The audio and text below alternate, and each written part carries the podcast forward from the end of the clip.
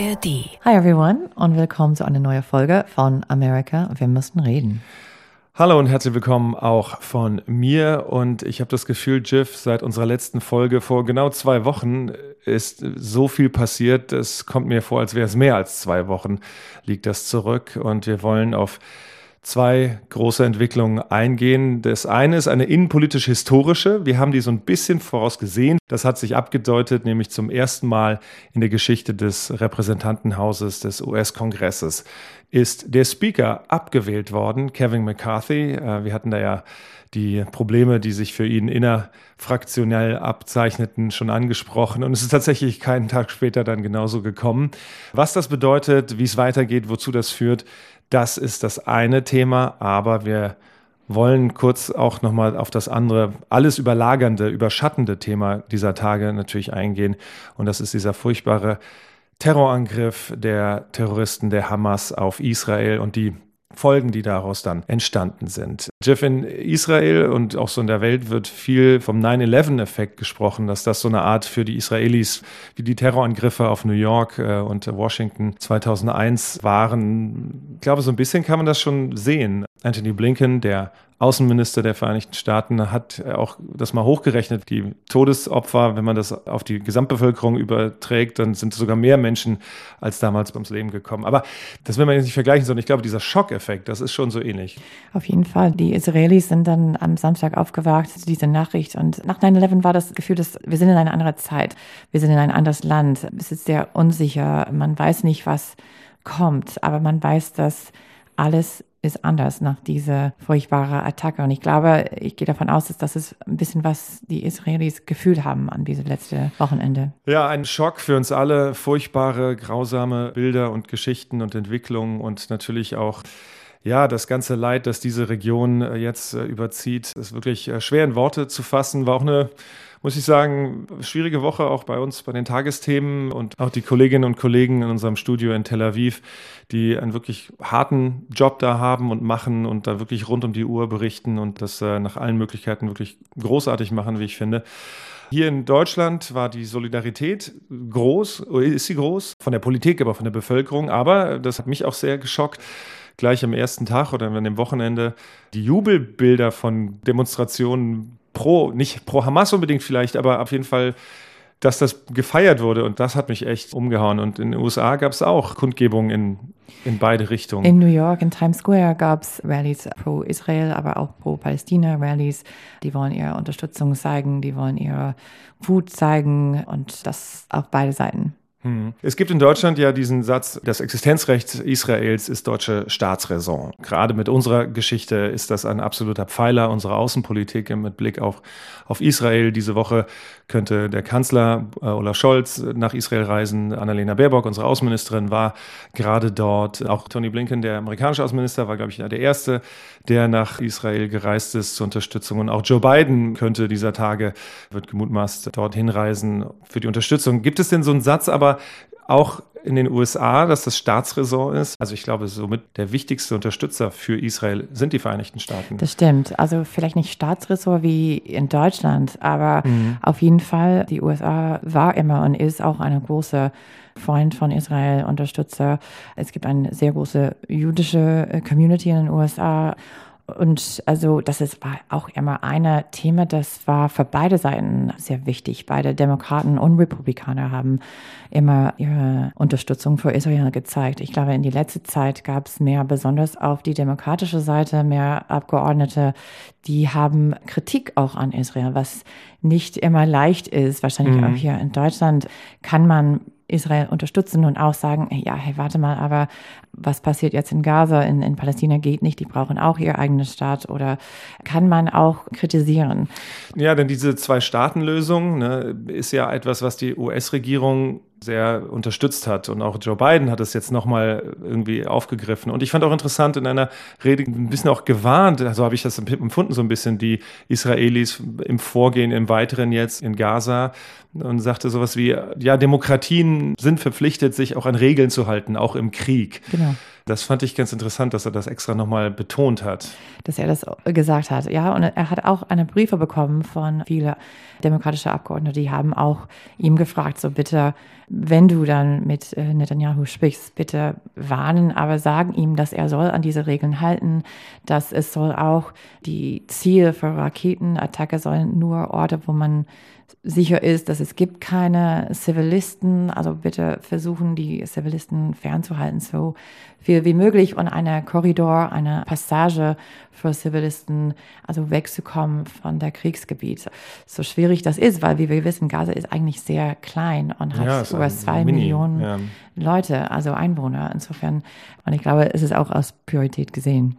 Ja, auf jeden Fall eine ganz, ganz furchtbare Entwicklung da im Nahen Osten und das wird uns die folgenden Tagen, Wochen, wer weiß wie lange, im Bann halten oder beschäftigen. Und viel mehr wollen wir dazu aber auch gar nicht sagen, sondern zu dem Punkt, der die amerikanische Innenpolitik betrifft, was ja aber dann indirekt auch mit der Außenpolitik zu tun hat, nämlich das Loch an der Führungsspitze des Repräsentantenhauses, dass das Haus keinen Speaker hat. Und das ist in vielerlei Hinsicht ein Problem.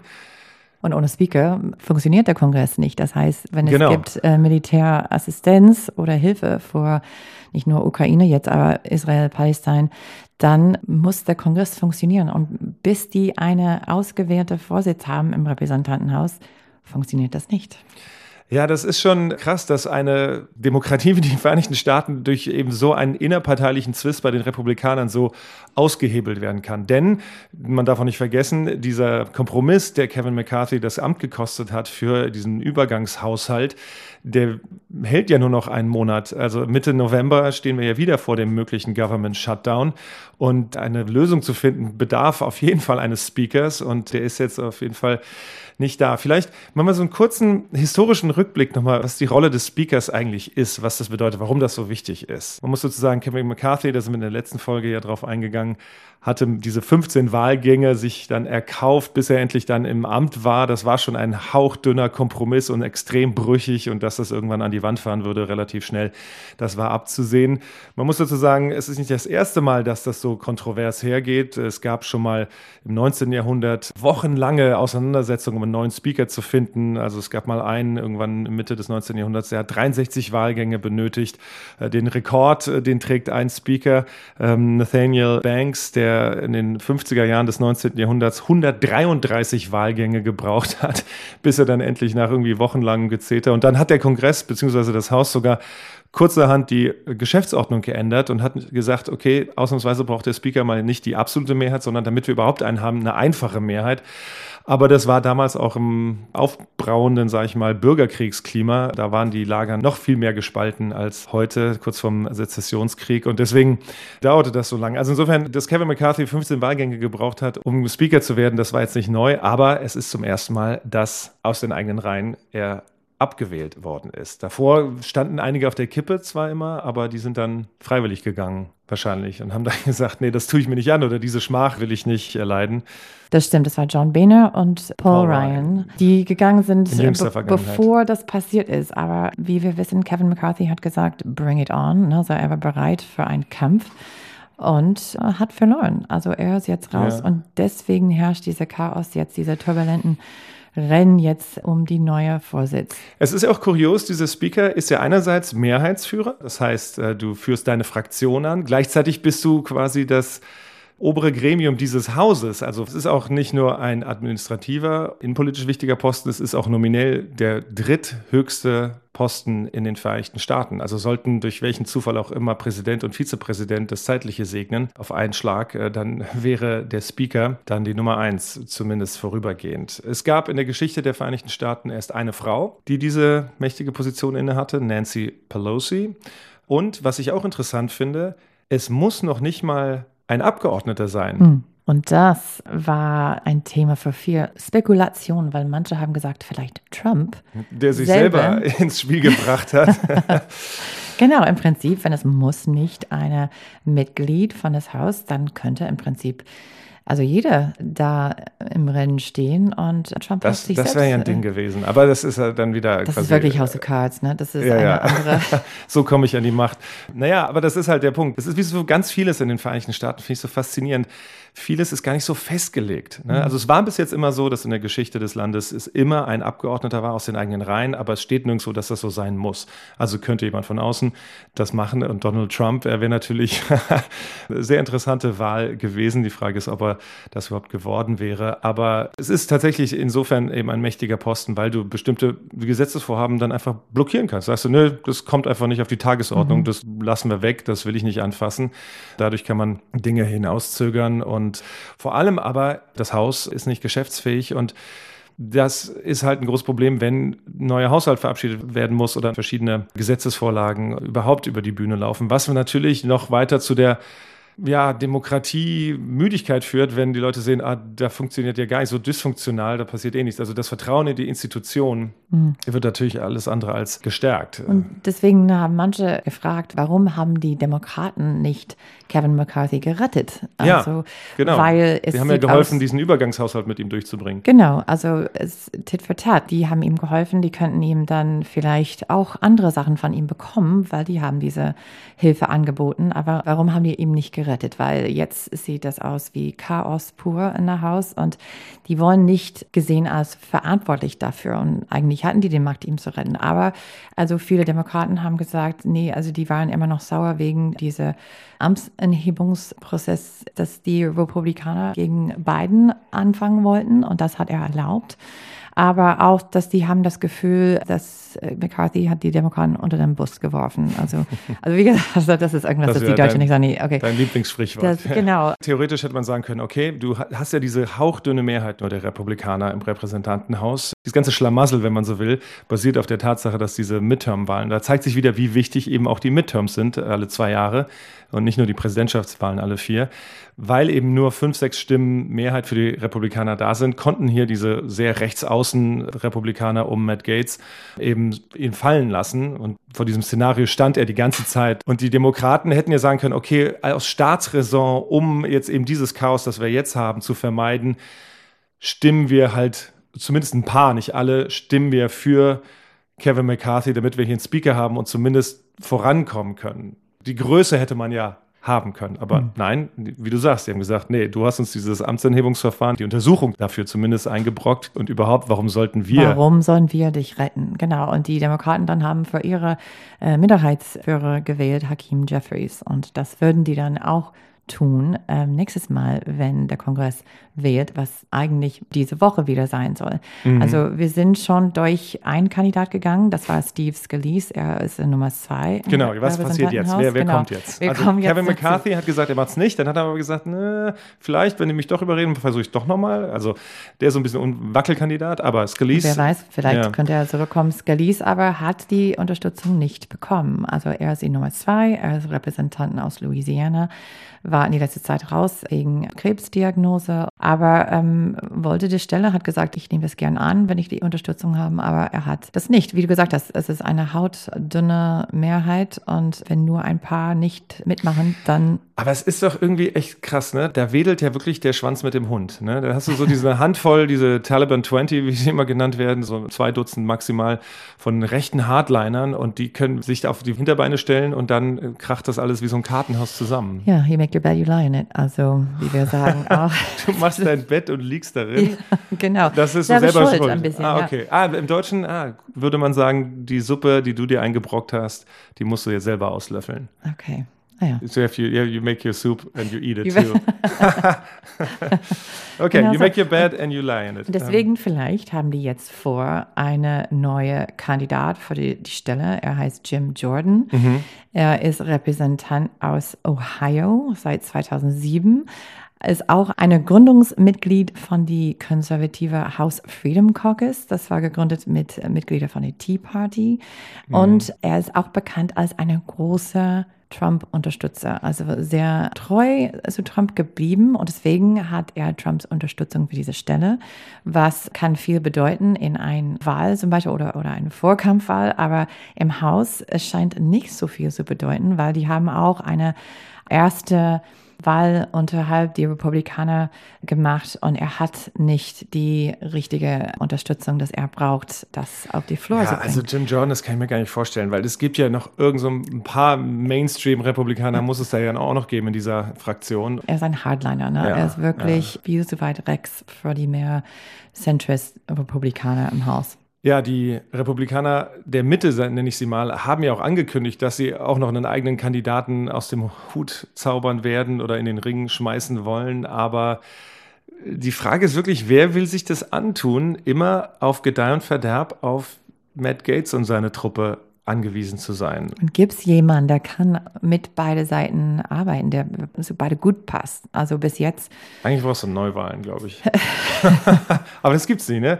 Äh, das heißt, glaube ich, so in dem Sinne, dass man dann vorgezogene Neuwahlen, nee, dann ist es einfach dysfunktional, bis man sich zusammengerauft ja. hat. Oder die Demokraten überzeugen, ein paar von den Republikanern mit dem zu ah. wählen, was wirklich, das kann ich nicht vorstellen, ehrlich gesagt. Nee. Oder andererseits, die finden einen Republikaner, der ist mehr Mittel und die dann überzeugen, ein paar Demokraten, Demokraten mitzuwählen. Ja, das wäre mehr eine Möglichkeit. In der Vergangenheit wurde man sehr abgestraft von der eigenen Fraktion, wenn man für einen Speaker-Kandidaten der anderen Seite gewählt hat. Es gab zum Beispiel das Beispiel von einem, jetzt fällt mir spontan der Name nicht ein, aber ein Demokrat, der damals für Dennis Hasters, glaube ich, bei den Republikanern gewählt hat und daraufhin ist er aus allen Ausschüssen rausgeflogen und äh, hat keinen Fuß mehr auf den Boden gekriegt. Aber vielleicht ist es so verfahren derzeit, dass man sagt, okay, wir müssen hier ein bisschen außerhalb der Box denken. Ist auch ein schönes Sprichwort. Ne? Think outside the box. irgendwie, weil es muss ja, es kann ja nicht sein. Wir haben diese Riesenkrisen gerade in der mhm. Welt. Äh, wir haben den Ukraine-Krieg, wo die ukrainischen Streitkräfte das Land unheimlich auf den größten Unterstützer USA angewiesen ist. Waffenlieferungen, Geldzahlungen. Und Joe Biden will das ja auch. Und ich glaube, es wird auch möglich sein, da irgendwelche Sachen,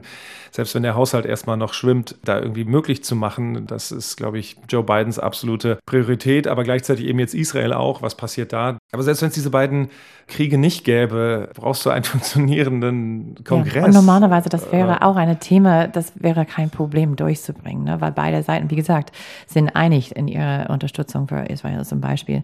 Ja. Aber ohne Mehrheitsführer geht gar nichts. Also man sieht, wie wichtig diese Rolle eben ist und wie entscheidend. Man kann nur hoffen, dass er nicht aus Not das von außen besetzt wird und dann kommt Donald Trump und schlägt da mit dem Hammer auf. Wahrscheinlich wird er dann den größten Hammer mitbringen, den es jemals gegeben hat in der Gold. Geschichte aus Gold mit schwerem Marmorgriff und dieses arme Pult da oben im Repräsentantenhaus zertrümmern. Das wäre was. Ne? Ja, das wäre was. Nee, ich glaube nicht. Aber vielleicht überraschen uns die Abgeordneten ja diese Woche noch, dieser Tage und kommen tatsächlich mit einem Kompromiss. Auf jeden raus. Fall haben die jetzt Druck wegen der Situation Eben. und auch ähm, die länger es dauert, die mehr, die sehen aus wie eine Chaos-Caucus und das wollen die auch nicht, diese Image ja. haben. Ja, genau. Also insofern drücken wir mal die Daumen, dass das äh, möglichst bald abgeräumt ist und dann dieses Haus zumindest in seinen Regeln und auf seine Art und Weise wieder funktioniert. Mit welcher Politik dann auch immer, das werden wir sehen und dann auch besprechen natürlich bei Amerika. Wir müssen reden und wir wollen aber zum Abschluss noch auf einen, der sich quasi raushält, äh, schauen und kurz erwähnen, der weder Demokrat noch Republikaner ist, aber einen großen Namen trägt. Genau, Robert F. Kennedy Jr. Vielleicht kennt er die Name schon. Hm. Kennedy kennt er auf jeden Fall. Genau, ne? das ist der Adelstitel schlechthin in der amerikanischen Politik, ein Kennedy zu sein. Und Bobby Kennedy Jr. tritt an als Präsidentschaftskandidat. Ja, aber nicht als Demokrat, was normalerweise ein Kennedy machen würde. Nee, er hat seinen Hut in die Ringe geworfen noch eine Ausspruch, als independent, als unabhängig. Und das ist irgendwas, das man sieht nicht so häufig in amerikanischer Politik. Und es gibt einen guten Grund dafür. Und deswegen wollten wir darauf kurz eingehen. Nicht, weil wir denken, dass Bobby Kennedy Jr. der nächste Präsident der Vereinigten Staaten sein würde. Ich glaube, Chancen hat er so gut wie gar keine. Aber wir wollten kurz auf den Aspekt, na, Jeff mhm. zieht die Augenbrauen hoch. Ne? du denkst, naja, naja, nicht wirklich, glaube ich. Nein, aber, aber das Interessante bei diesen Independent Candidates ist halt jedes Mal, in einem Zwei-Parteien-System, ziehen sie einfach Stimmen aus dem einen oder dem anderen Lager ab. Wir haben das in der Vergangenheit, ein paar jüngste Beispiele immer wieder gesehen. Genau. Ralph Nader in 2000, er hat dann ein paar, genug ähm, Wahlzettel gekostet, dass er Gore hat äh, der Wahl Der verloren. ist für die Grünen nämlich angetreten, damals genau. die Umweltpartei, und, und hat dann Ja, ja. Ross Perot und 92 und er hat wahrscheinlich das für George H.W. Bush gekostet. Ja, es hat ihn die Stimmen gekostet und, Stimmen und es hat ihn die Wiederwahl gekostet ja, sozusagen ja. und dadurch konnte Bill Clinton Präsident werden 1992. Also es ist immer dieses Zünglein an der Waage, gerade wenn es so enge Rennen sind und, und sind auf wenige Stimmen ankommt. In, man, in man nennt ihn einen Spoiler-Kandidat. Das Problem ist, mit Kennedy ist, man weiß nicht, von welcher Seite er Stimmung wegnimmt. Er ist aufgewachsen als ein Kennedy, das heißt mit viel Privileg und hat auch als Jugendliche Probleme mit Drogen und, und aber er war dann. Das gehört später, bei den Kennedys so dazu, oder? Es ist immer ein Drama da ähm, irgendwie, aber er hat seine Jugend ähm, survived und er hat dann Jura studiert und ist Rechtsanwalt geworden mit einer Spezialität der Umwelt und hat dann irgendwie ist zu dem Punkt gekommen, dass er hat sich beschäftigt mit Impfung und ist eine ziemlich bekannte Anti-Vaxxer und äh, Verschwörungstheoretiker, der wirklich ist zu Prominenz gekommen äh, in der Pandemie, als es losgegangen ist mit Covid. Und so, dass es ist extrem geworden. Er hat dann viel mehr Followers bekommen, als er prominenter wird. Seine Familie, seine eigene Familie, ein paar von dem haben auch gesagt, dass, dass sie wollen nichts mehr mit ihm zu tun haben, dass er ist Verschwörungstheoretiker und die wollen das nicht unterstützen. Aber irgendwie findet viel von nicht nur Demokraten, die, die finden es erfrischend, was er zu sagen hat, dass er ein bisschen mehr gegen ja. Gegen, den Mainstream. Gegen also, den das, Mainstream. Damit ist er wieder im typischen Trump-Unterstützerlager ja auch genau, zu Hause. Genau, er ist auf jeden Fall ein Populist und es ist auch Trump-Unterstützer, die finden ihm auch, also wie beide Seiten. Es gab eine, eine gute Bericht über ihn, wo der Reporter hat gefragt, warum unterstützt du Kennedy? Und äh, die Antwort war, ja, ich würde gerne einen Demokrat wählen, aber ich will nicht für Biden wählen, er ist ein guter Alternativ. Aber Republikaner haben auch gesagt, also ich will nicht Trump unterstützen und er klingt wie so jemand, der ähnliche Meinung hat. Insofern auf jeden Fall, er hat Interesse von beiden Seiten. Auf jeden Fall die republikanische, der RNC, Republikanische National Committee, hat auch eine Pressemitteilung äh, rausgeschickt am Tag vor dass er das angekündigt hat, dass er Kandidat wird mit 23 Gründe, warum man ihm nicht wählen soll. Also auf jeden ah, Fall. Also haben man ihn zumindest ernst die genommen. Angst. Die haben ja. Angst vor ihm. Aber das, das ist das. Niemand weiß, welche Seite wird für ihn wählen. Wahrscheinlich beide. Und dann niemand weiß genau, wie das dann die Kandidaten. Wobei das hat auch eine gewisse Tradition. Damals bei, ich weiß noch, da habe ich aus äh, Washington geholfen zu berichten bei der Wahl 2000 und da war ich bei einer Rallye von Ralph Nader, Abschlusskundgebung in Washington, der Green Party. Und alle haben gesagt, a vote for Nader is a vote for Nader. Weil alle Demokraten haben versucht, ihn zu überzeugen, tritt nicht an, du kostest uns nur Stimmen. Das geht doch dann an Bush. Du willst auch nicht, dass Bush Junior dann Präsident wird. Und so ist es dann auch gekommen. Mhm. Und die haben da aber alle gesagt, und Ralph Nader natürlich als erster, no, no, no. Das ist ja ein Totschlagargument. Dann werden wir nie aus diesem Zwei-Parteien-System rauskommen. Dann muss irgendwann mal eine Partei sagen, okay, wir treten an und wir sammeln jetzt genug Stimmen, dass wir für uns stehen können. Und ob das dann irgendwie zu Lasten einer anderen Partei geht, da können wir nicht drauf Rücksicht hm. nehmen, denn sonst kommen wir da nie raus. Aber das ist ja, halt das beide Problem. Haben, beide haben recht. Ne? Er hat recht. Er, also, er hat auch aufs andere Art recht. Aber die Demokraten haben auch recht. Er hat das Wahl gekostet. Also, und so wird das sein. In ein, wie du gesagt hast, in einem Zwei-Parteien-System wird es immer so sein. Dass man Aber es muss ja nicht so sein. Es steht ja nirgendwo in der Verfassung, nee. dass, dass es nur zwei Parteien geben darf. Ja. Also es gab ja schon mehrere Parteien Klar. auch zur Gründungszeit der Vereinigten Staaten, die unterschiedlichsten. Das hat aber, sich dann nur irgendwann so rauskristallisiert. Ja, aber es ist ein bisschen so, der Erste, der das mag, verliert. Ne? Also die Erde, der das spaltet, ist verloren. Also dann, dann haben die nicht genug Unterstützung mhm. zu gewinnen. Und insofern, das ist das Problem. Also insofern, a Vote for Nader ist a Vote for Nader, stimmt, aber er war auch auf jeden Fall der Spoiler. Und das ist, sagst du, ist das Interessante jetzt? Ja. A Vote for Kennedy Jr. Ist ein Vote for Fragezeichen. Also niemand weiß genau, auf, welche Seite eben mehr Unterstützung Vielleicht ruiniert das für beide Seiten. Ich habe auch irgendwo gelesen, dass 40 Prozent von amerikanischen Wähler sind Independence. Also insofern. Dein Papa auch, der sagt immer, dass er ein Independent ist, registered. Ja, aber neulich sagt er, er würde nie wieder ein Leben für einen Demokrat zustimmen. Ja, ja. Weiß nicht, was er halt von Kennedy, aber vielleicht würde er für eine dieser Independent wählen.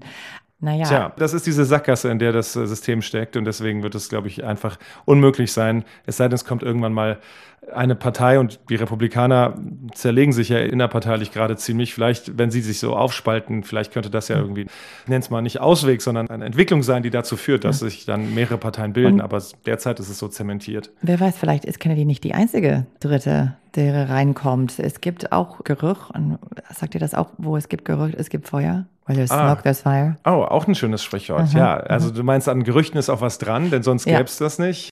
Aber nicht Gerücht, sondern so das, wo Rauch ist. Wo Rauch ist, genau. Ja.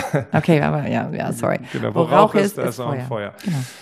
Okay, also du hältst fest, dass das ein Big nee, Story sein wird. Es, es gibt, Weil ich glaube, der wird in der Versenkung verschwinden. Ja, aber, aber vielleicht ist er nicht die einzige, meine ich. Vielleicht kommt, ne, es gibt diese Joe Lieberman, redet mit äh, Joe Manchin zum Beispiel, eine, hm. eine No-Name-Party zu gründen, wo die nehmen Leute Centrist auf beide Seiten die würden zusammenkommen und eine Kandidat dann da vorstellen. Und wer weiß, vielleicht wird Kennedy da auftritt, dann sagen andere, okay, let's mess it up. Obwohl es gibt auch Bier zu verlieren. Vielleicht sagen die, hey Leute, in ein anderes Jahr vielleicht. Aber wenn wir, wir wirklich Biden gegen Trump Part 2 haben, dann ist es hoch ein Risiko, jetzt zu experimentieren. Ja, oder das ist so, wie du sagst, dass eben die einen beiden, ne, der ist zu alt, der, der, der zu klapprig, das können wir nicht machen und Trump ist sowieso gar keine Option. Also müssen wir hier irgendwie so einen dritten Weg oder eine Alternative. Könnte sein, aber vielleicht aus Smoke ist es auch Fire. Also von daher werden wir sehen, was da noch alles aus Washington rüber raucht über den Atlantik.